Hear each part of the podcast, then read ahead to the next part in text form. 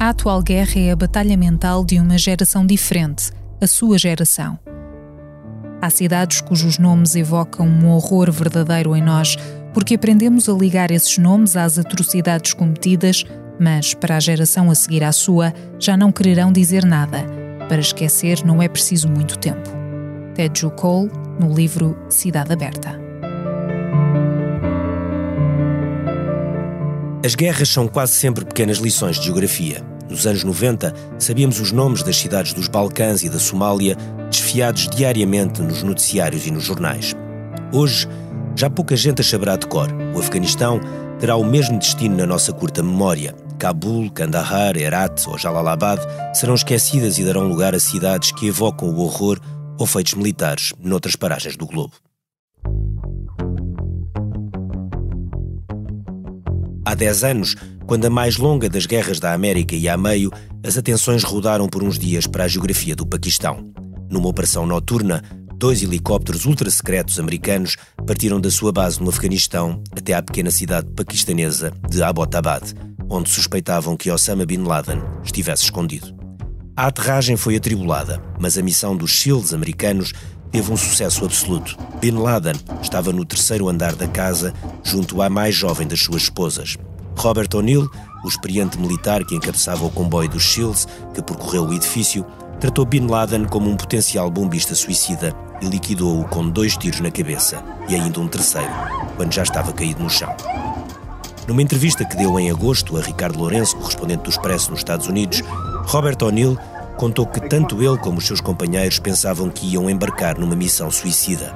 Escreveram cartas de despedida para os filhos porque não acreditavam que podiam ir numa missão secreta ao território paquistanês e voltar sem serem abatidos. Mas voltaram, e com o corpo de Bin Laden num saco mortuário. Esta missão era diferente, por isso tive que escrever cartas a todas as pessoas importantes da minha vida. Uma das minhas filhas tinha sete anos mas eu não escrevia carta para a menina de 7 anos. Escrevia para a mulher de 27, dizendo: Desculpa ter perdido o teu casamento. Sei que és muito bonita. Obrigado por teres cuidado das tuas irmãs. E depois explicava o porquê da missão. Porque é que era um ato nobre. Tinha que dar as cartas a alguém. E não podia ser alguém da missão. Porque se vamos todos morrer, eu não posso dar a um dos meus colegas da missão. Tinha as cartas em envelopes diferentes, dentro de um envelope grande, ideias a uma pessoa dos serviços secretos e disse: Vais saber quando dar isto à minha família. Mas se entretanto me vires amanhã, eu quero as cartas de volta. Ele perguntou-me: Então, qual é a missão?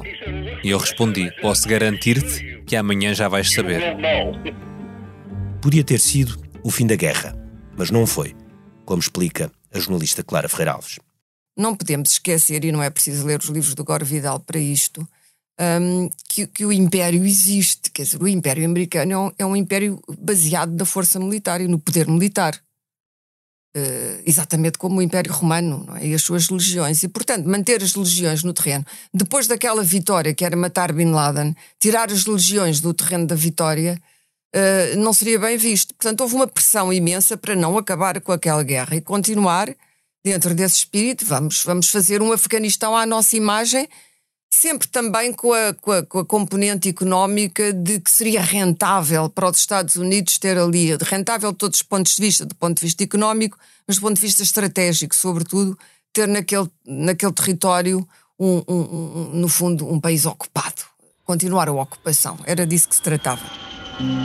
Este podcast não é sobre o 11 de setembro, nem a história destas duas décadas. É uma história do 11 de setembro e uma história do que podem ter sido estas duas décadas, de um dia que mudou o mundo de tudo o que partiu dele e dos desafios que enfrentamos. E vamos em direto para imagens que nos chegam de Nova York. Two airplanes have crashed into the World Trade Center in an apparent terrorist attack. The United States military has begun strikes against Al Qaeda terrorist training camps. Lehman Brothers collapsed, unleashing a global financial crisis. The United States has conducted an operation that killed Osama bin Laden 7 billion people on planet Earth. Greenhouse gas emissions are still rising.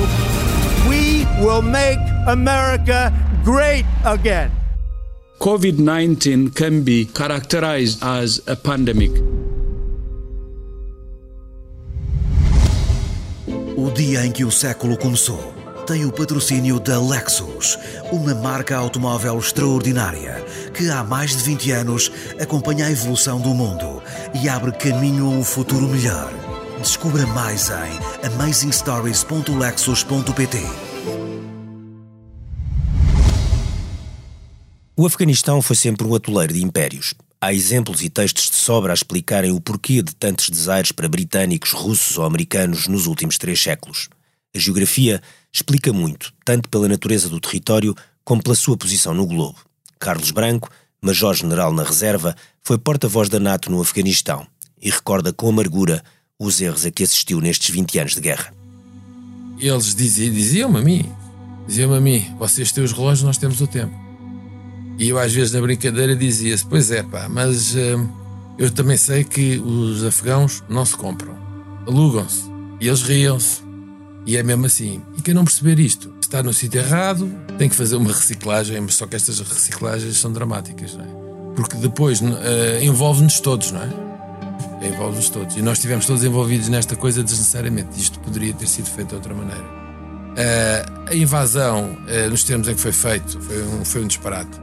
Porque ou se sabia objetivamente onde é que estava o Bin Laden e atacava-se o Bin Laden, e porque é assim que as coisas funcionam, tem que ter bom intelligence, tem que ter indivíduos no terreno, tem que fazer essas coisas todas, e era o Bin Laden. Ali o problema não era só o Bin Laden, era só o contra-terrorismo, era uma questão geopolítica e geoestratégica, de controle de uma determinada zona, que daria uma grande vantagem aos Estados Unidos, não é? Não só por controlar o quintal estratégico eh, da Rússia, como permitir ter um controle sobre a Ásia Central e também o controle sobre, sobre a China. Ali podiam-se montar umas bases de radar espetaculares e ter também uma força, não é? A SCO, a Shanghai Cooperation Organization, eh, nasce muito por causa da presença dos americanos eh, no Afeganistão. Portanto, é, digamos, um, um fator que, eh, de certa forma, responsável pela necessidade que aqueles países tiveram porque sentiam a presença americana como uma ameaça. Não só porque tinham a percepção que a presença americana já não estava apenas ligada à questão militar, às operações militares no Afeganistão, mas tinha outras intenções, que era garantir uma presença prolongada, para não dizer permanente. Se há coisa que agora já não se coloca, é a do domínio americano nesta zona do globo. Essa possibilidade, que de facto pairou, como recorda Carlos Branco, foi ultrapassada pelos acontecimentos, pelo tempo e pela posição geográfica de alguns vizinhos poderosos. Essa mudança geoestratégica fecha com estrondo um capítulo e abre outro que, aos olhos de Clara Ferreira Alves, pode conter elementos ainda mais perigosos, porque coloca frente a frente China e Estados Unidos, as duas maiores potências mundiais. Eu acho que estamos a assistir a um momento particularmente histórico. Os 20 anos do 11 de setembro, neste momento, tem uma carga histórica e simbólica muito superior àquilo que se imaginava. Quer dizer que o mundo continua sempre a surpreender até os jornalistas, não é? Porque o que está a acontecer neste momento, a retirada estratégica da América de um terreno onde nos habituámos a vê-la, como já se retirou da América Latina, mas, mas foi diferente, e por sua vez a, inserção da América no espaço asiático como uma grande potência, querendo controlar um território onde a China e a Rússia têm efetivamente os seus países encostados e que eles acham que é o seu território de influência, do mesmo modo que a América acha que a América Latina e que Cuba é o seu território de influência, não é? Esperemos que a diplomacia vença, porque o perigo começa a ser cada vez maior. E se Biden é relativamente sensato e está verdadeiramente interessado em, digamos assim, em tratar dos problemas da América e em resolver problemas uh, da América, até os problemas ideológicos da América, a reconciliação, tudo isso, unir a América, que eu acho que já não é possível. A verdade é que os falcões continuam lá e precisam de ganhar dinheiro e, portanto, temo que se inventa aí uma nova, uma, uma nova guerra fria Qualquer aventura... que justifique outra vez o rearmamento. Qualquer aventura com a China eh, será mil vezes mais perigosa para o mundo do é que uma aventura no Iraque ou no Afeganistão. a Terceira Guerra Mundial, era é impensável. Quer dizer, eh, nem a China vai invadir Taiwan do mesmo modo que Putin não vai entrar pelos Bálticos ou pela Suécia de um dia para o outro. Não são assim tão estúpidos, não é? Mas, mas há gente na América que vai alimentar essa ideia. Vai alimentar a ideia de que a China se prepara para invadir Taiwan e vai, vão alimentar a ideia que a Coreia do Norte tem que ser neutralizada e coisas do género. A América tem que perceber os seus limites na Ásia. A Ásia é o território de influência da China e da Rússia, não é o território de influência dos Estados Unidos da América. Portanto, como é que a América vai, depois desta saída desonrosa do Afeganistão e do Médio Oriente, é preciso dizê-lo, onde a Rússia ficou a ocupar esse lugar, como é que a América vai justificar isto? Vai justificar uma guerra com a China. A guerra comercial, bom, também não teve bom resultado. Este era um momento histórico em que se percebe o Afeganistão, justamente, e o perigo que ainda representa o Paquistão, que tem armas nucleares, era um bom momento para ter boas relações diplomáticas com a China, para não ter um clima de guerra fria. A guerra dos Estados Unidos e da China é sobretudo comercial e tecnológica. As guerras comerciais são tudo menos uma novidade na história da humanidade, mas nenhuma foi tão global como esta. E se isso já nos devia preocupar, então a escala da guerra tecnológica é que é mesmo completamente nova e já é muito determinante nas nossas vidas. Não há como fugir a isso. A velocidade a que a revolução tecnológica escalou nestas duas décadas é uma das grandes marcas de um século que tanto nos trouxe de volta velhos atoleiros, como nos ofereceu novos mundos. Há 20 anos, a tecnologia trazia-nos sobretudo a possibilidade de descoberta de um mundo mais rápido, melhor, mais animado e até mais divertido.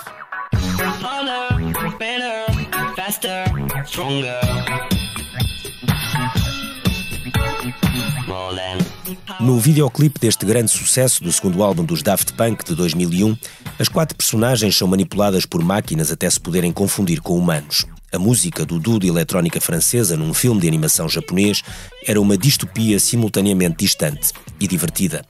Os Daft Punk cruzaram estas décadas e acabaram em fevereiro de 2021, fazendo explodir num vídeo divulgado no YouTube e que já tem 26 milhões de visualizações em apenas 7 meses. O YouTube, para quem já não se lembra, nasceu em 2005, um ano depois do Facebook ter visto a luz do dia e dois anos antes de a Apple lançar o primeiro iPhone. A Apple é hoje a empresa mais valiosa do mundo. O Facebook atingiu os 2 mil milhões de utilizadores em 2017 e, entretanto, comprou o WhatsApp e o Instagram. O YouTube foi engolido pela Google, um colosso cujo crescimento assentou no maior motor de busca do mundo. Esta concentração de poder e de riqueza tem sido imparável, mas começou a ser fortemente questionada nos últimos anos pelas questões e ameaças que levanta. O poder que um pequeno grupo de, de de, decisores ou de pessoas que detêm de facto essas empresas através de estruturas, acionistas muito complexas, esse poder é enorme. Esse poder é enorme. E como, do meu ponto de vista, o modelo de negócio dessas empresas não é informação, mas dados, eu acho que mais tarde ou mais cedo, aliás, está-se a ver nos Estados Unidos com o presidente Biden, em, em parênteses, embora isto vá criar um problema na base política de apoio, são todos democratas desse setor, mas há uma crescente consciência de que o, o papel dessas empresas na saúde das democracias tem que começar a ser visto de outra forma. É, por um lado, a ascensão dessas empresas, por outro lado, um acentuar das desigualdades pode minar eh, aquilo que é a estrutura das democracias ocidentais. Exatamente. As democracias só sobrevivem uh, se, no fim de contas, as sociedades forem coesas, e se no fim de contas as pessoas acreditarem nas suas instituições, ou seja, que as instituições têm realmente poder e influência, e que as sociedades têm modelos económicos que garantam às pessoas um modo de vida, ou tenham a expectativa de ter um modo de vida. Ora, estas situações de crescente concentração de riqueza tendem a ter resultados muito negativos. Embora seja curioso ver hoje em dia que não é só nos Estados Unidos em que há uma grande concentração de riqueza, na China está a acontecer a mesma coisa, e na Rússia também está a acontecer a mesma coisa. Portanto, um pouco pelo mundo fora, nós estamos a ver elites que, no fim de contas, conseguem capturar, no fim de contas, ou ter acesso e gerir quantidades fabulosas de riqueza, assentes muitas vezes em modelos económicos que as pessoas não percebem bem como é que aquilo realmente funciona, mas de quais são muito, muito dependentes. Portanto, o que eu diria que é provável que venha a acontecer, esta será uma década, esta será uma década de enorme ruído político à volta deste tipo de questões. O ruído político está cada vez mais ligado ao tema das desigualdades, como sublinha Miguel Monjardim. Uma questão que se acentuou com o modelo de recuperação económica que se seguiu à profunda crise de 2008, cavando assimetrias e que se está a agravar com a rapidíssima revolução tecnológica que tem efeitos imprevisíveis no emprego. Luís Cabral, professor de Economia na NYU, tem feito desse problema uma das suas grandes batalhas, tanto na academia como nas crónicas que escreve no Expresso. Defende que o sistema de solidariedade social devia ser desligado do emprego, porque esse modelo nasceu num mundo industrial que está a ser ameaçado, criando novas formas de trabalho e serviços que podem não encaixar nos modelos existentes. A revolução digital uh, uh, cria uma grande ruptura no mercado de trabalho e na noção de emprego como nós a conhecemos no século XX.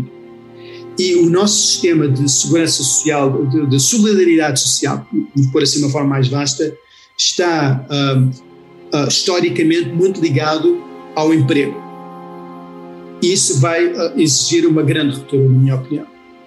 Uh, isso tem sido uma das minhas cruzadas nos últimos uh, meses, nos últimos dois ou três anos, uh, é justamente a necessidade dessa ruptura e dessa revolução no modelo de solidariedade. Só para dar um exemplo, eu quando falo um europeu do sistema de saúde americano, eu digo nos Estados Unidos as pessoas têm acesso à saúde principalmente por vezes exclusivamente através do seguro de saúde, que é oferecido pelo empregador. Isto aconteceu assim por razões históricas. Ora, isso significa que uma pessoa que não tenha emprego nos Estados Unidos não tem acesso à saúde. Ora, quando eu explico isto, isso não faz sentido nenhum. Eu, exatamente, isso não faz sentido nenhum. Porque é que os benefícios sociais estão tão ligados ao emprego como estão em todo o mundo ocidental? Já agora não é simplesmente nos Estados Unidos, mas também na Europa. Seguro de emprego, segura, reforma, segurança social, etc.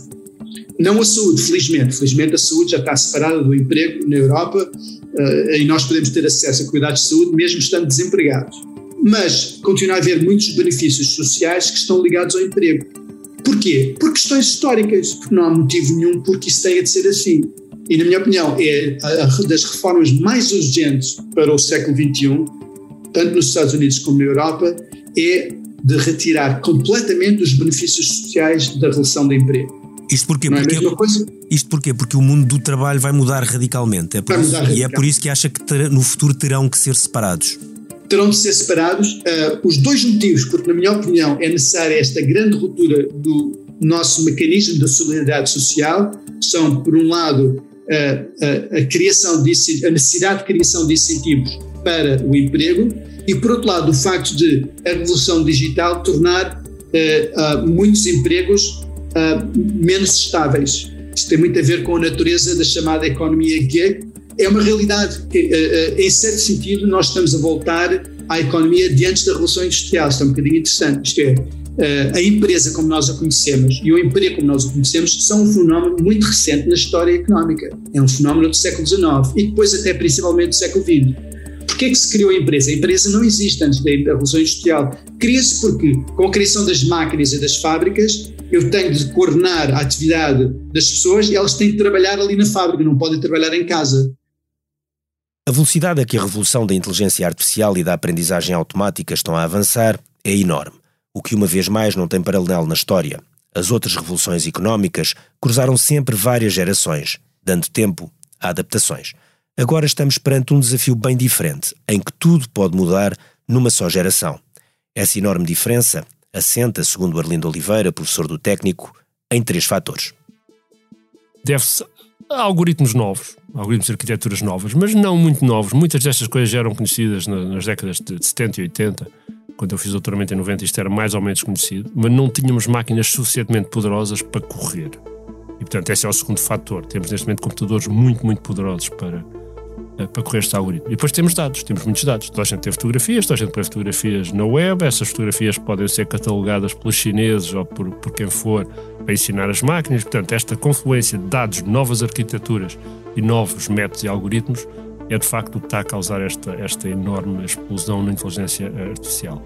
Eh, mas só para lhe dar uma ideia, eu costumo usar esta imagem que é se um telemóvel, o iPhone que eu tenho aqui, um, um destes uh, telemóveis modernos, smartphones, fosse feito com a tecnologia dos anos 50, ele ocupava o tamanho do estádio do Benfica. Portanto, quer dizer, esta, esta evolução maciça, nós temos aqui qualquer coisa com mais de mil milhões de transistores.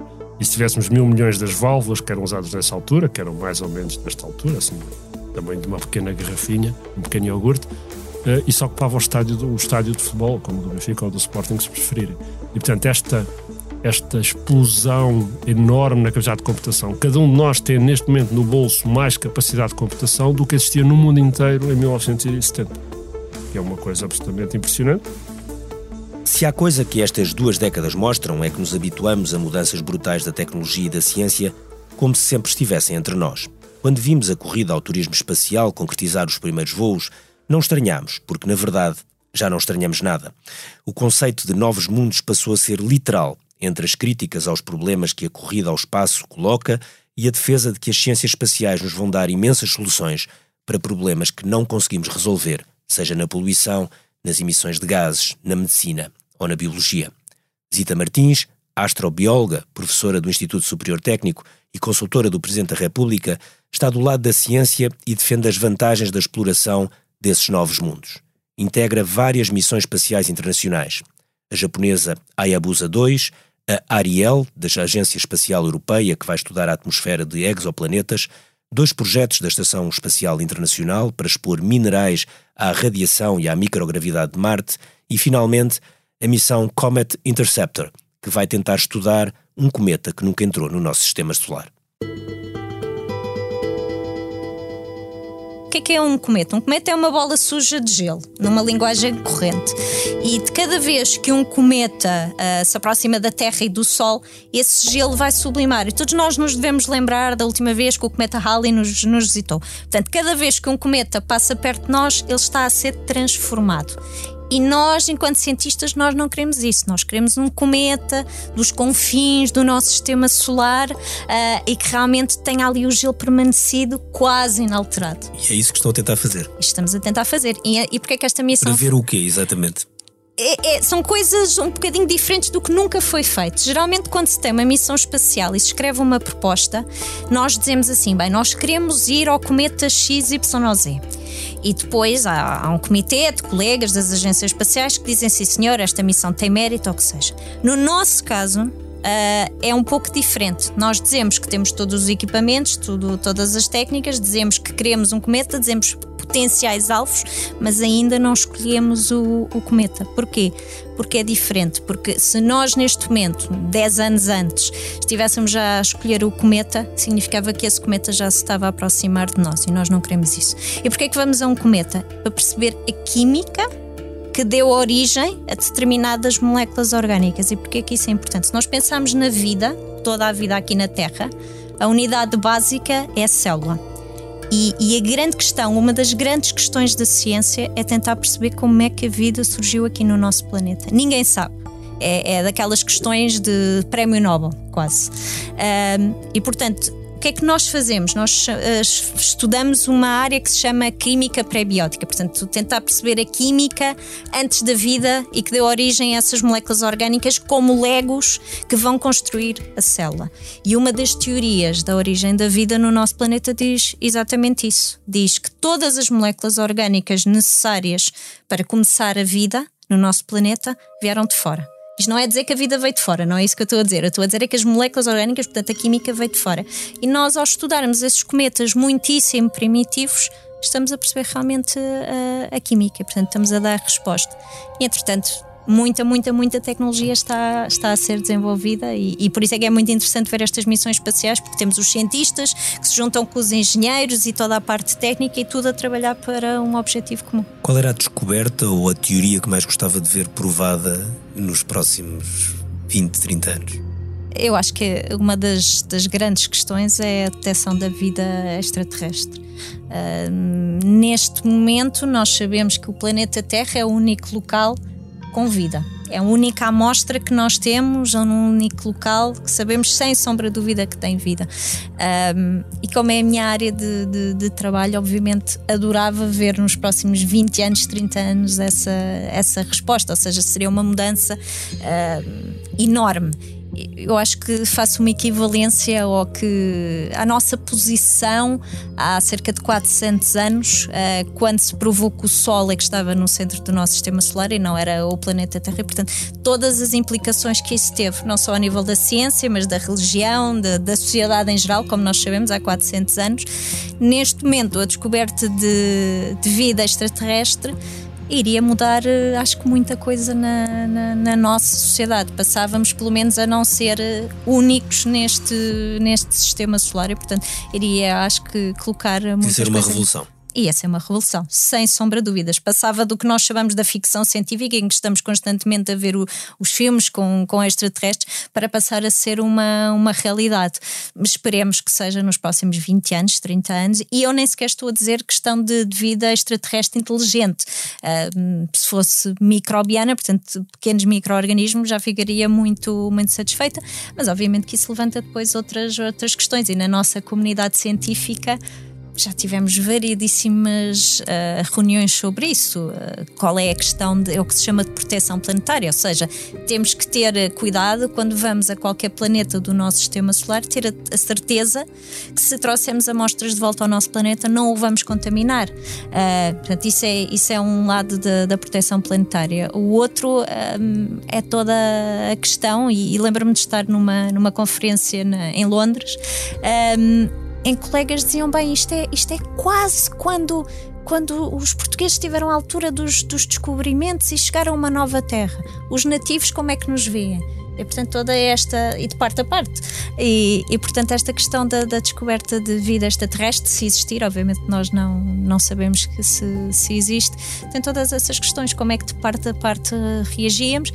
E eu gosto sempre de ver que que até lá todas as missões espaciais que nós desenvolvermos vai, vai desenvolver tanta tecnologia, uh, vamos ter tantos spin-offs que vão ser gerados a partir dessa, dessa tecnologia e isso deixa-me muito satisfeita, mesmo que ao fim do dia não tenhamos conseguido uh, atingir o objetivo de detectar a vida extraterrestre daqui a 30 anos, quando, quando eu já estiver na minha reforma, estarei com um sorriso na, na cara, porque realmente, pelo menos, há sempre um lado positivo da, da ciência e ganhamos imensa coisa nessa, nesse caminho.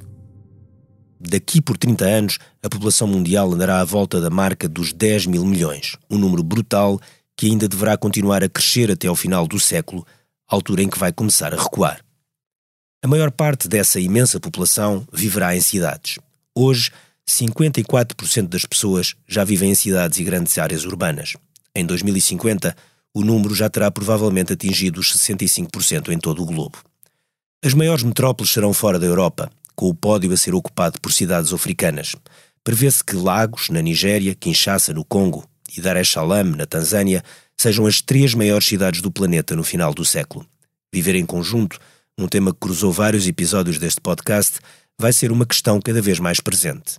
Este ano, na Bienal de Arquitetura de Veneza, o desafio lançado pelo curador, o libanês Hashim Sarkis, foi exatamente esse: como vamos viver em conjunto. Inês Lobo, arquiteta e ex-comissária de Portugal em Veneza, defende a cidade como extraordinária invenção do homem que resiste ao terrorismo, às crises, às pandemias. A cidade é a grande invenção do homem, do meu ponto de vista. é inventar um sítio onde podemos todos uh, viver juntos, encontrarmos, uh, vivermos, vivermos também incógnitos, se quisermos. Um, depois, eu penso que nós temos uma certa tendência para falar das cidades, uh, as cidades do mundo, mas as cidades do mundo são todas elas muito diversas. Uh, eventualmente com problemas também distintos. Nós não podemos comparar as cidades europeias com as cidades, por exemplo, da América do Sul uh, são, têm problemas muito distintos. Uh, eu penso que nós na Europa temos, uh, por um lado, a sorte de ter que gerir cidades de pequena dimensão. por outro lado, temos essa sorte também representa eventualmente uma cidade menos viva, menos densa, onde há menos gente. Uma cidade com muita gente é um sítio realmente fascinante também. Eh, essa diferença de escala é, quanto a mim, determinante na forma como, como se atua sobre a cidade. Um, e as crises não vieram uh, afastar as pessoas da cidade, uh, e esta última, uh, eventualmente, esta a pandemia.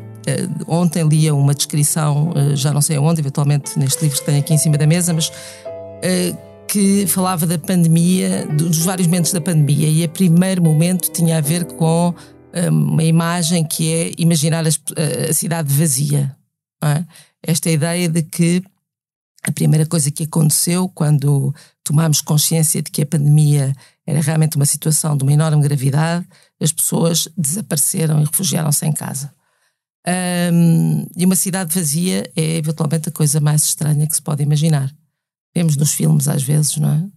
E depois houve uma vontade enorme de voltar à cidade. E eventualmente houve uma vontade enorme de voltar à cidade um, e às qualidades que a cidade tem uh, para construir uma vida com o outro, uma vida, uma vida pública, seja com o outro que nos é próximo ou com uh, muita gente à nossa volta. Uh, isso recentrou, acho eu, esta pandemia tem, quanto a mim, é, é, é quanto a mim uma grande oportunidade, porque um, recentrou as, as atenções exatamente na qualidade do espaço. Era uma coisa que não acontecia há muito tempo. As pessoas estão desejosas de espaços uh, de qualidade. Fala-se outra vez, uh, podemos falar, por exemplo, do, da nova Bauhaus. Fala-se outra nova Bauhaus, a grande, a grande novidade que traz, uh, ou para mim a palavra mais importante que foi trazida para cima da mesa na nova Bauhaus é a beleza. E é, se calhar, eu se, se quisesse ordenar as palavras que foram trazidas para cima da mesa, trazia eh, ou diria, dir, diria que seria que a cidade deve ser uma cidade humana, bela e sustentável. E por eu sustentável no fim, porque se ela for bela e humana, já é em grande parte sustentável. Porque a beleza é uh, exatamente conseguir que um organismo funcione perfeitamente.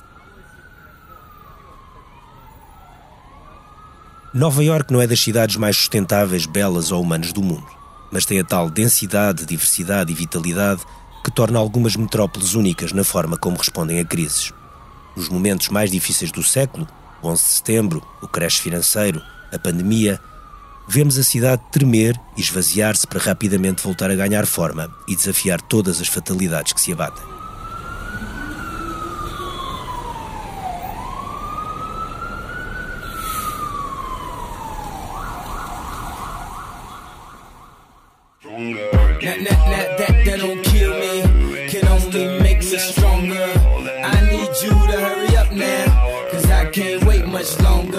Foi em Nova York que começou e é em Nova York que acaba este podcast, que nasceu no 11 de setembro e tentou cruzar as duas décadas deste século. Abrimos o primeiro episódio com uma música de Jay-Z que dominava as pistas no verão de 2001, produzida pelo então jovem Kanye West. Neste oitavo e último episódio, usámos um dos grandes sucessos desse mesmo ano, dos franceses Daft Punk. Chegou o momento de fecharmos o dia em que o século começou, com um tema que liga essas duas músicas, Kanye West, com um sample de Harder, Better, Faster, Stronger, dos Daft Punk.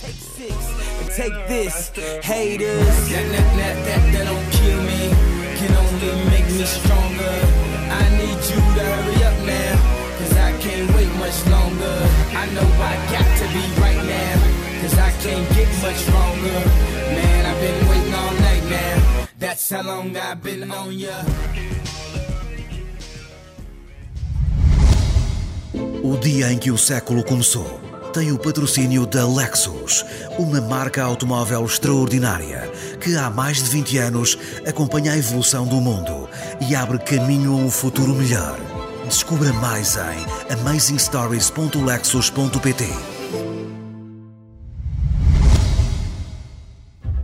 O Dia em que o Século Começou é um podcast do Expresso, com sonoplastia e vídeo de João Luís Amorim, apoio à produção de Anabela Vieira, Susana Rosa, Joana Henriques, José Seduvim Pinto e Ruben Tiago Pereira. Fotografia de Nuno Botelho, José Fernandes, Nuno Fox e Tiago Miranda. Edição vídeo de Carlos Paes, redes sociais de Cláudia Monarca Almeida, Ana Isabel Pinto e Rita Coelho. Grafismo de Tiago Pereira Santos. Passagens literárias são lidas por Sofia Coelho. A coordenação é da Joana Beleza. Eu sou o Ricardo Costa.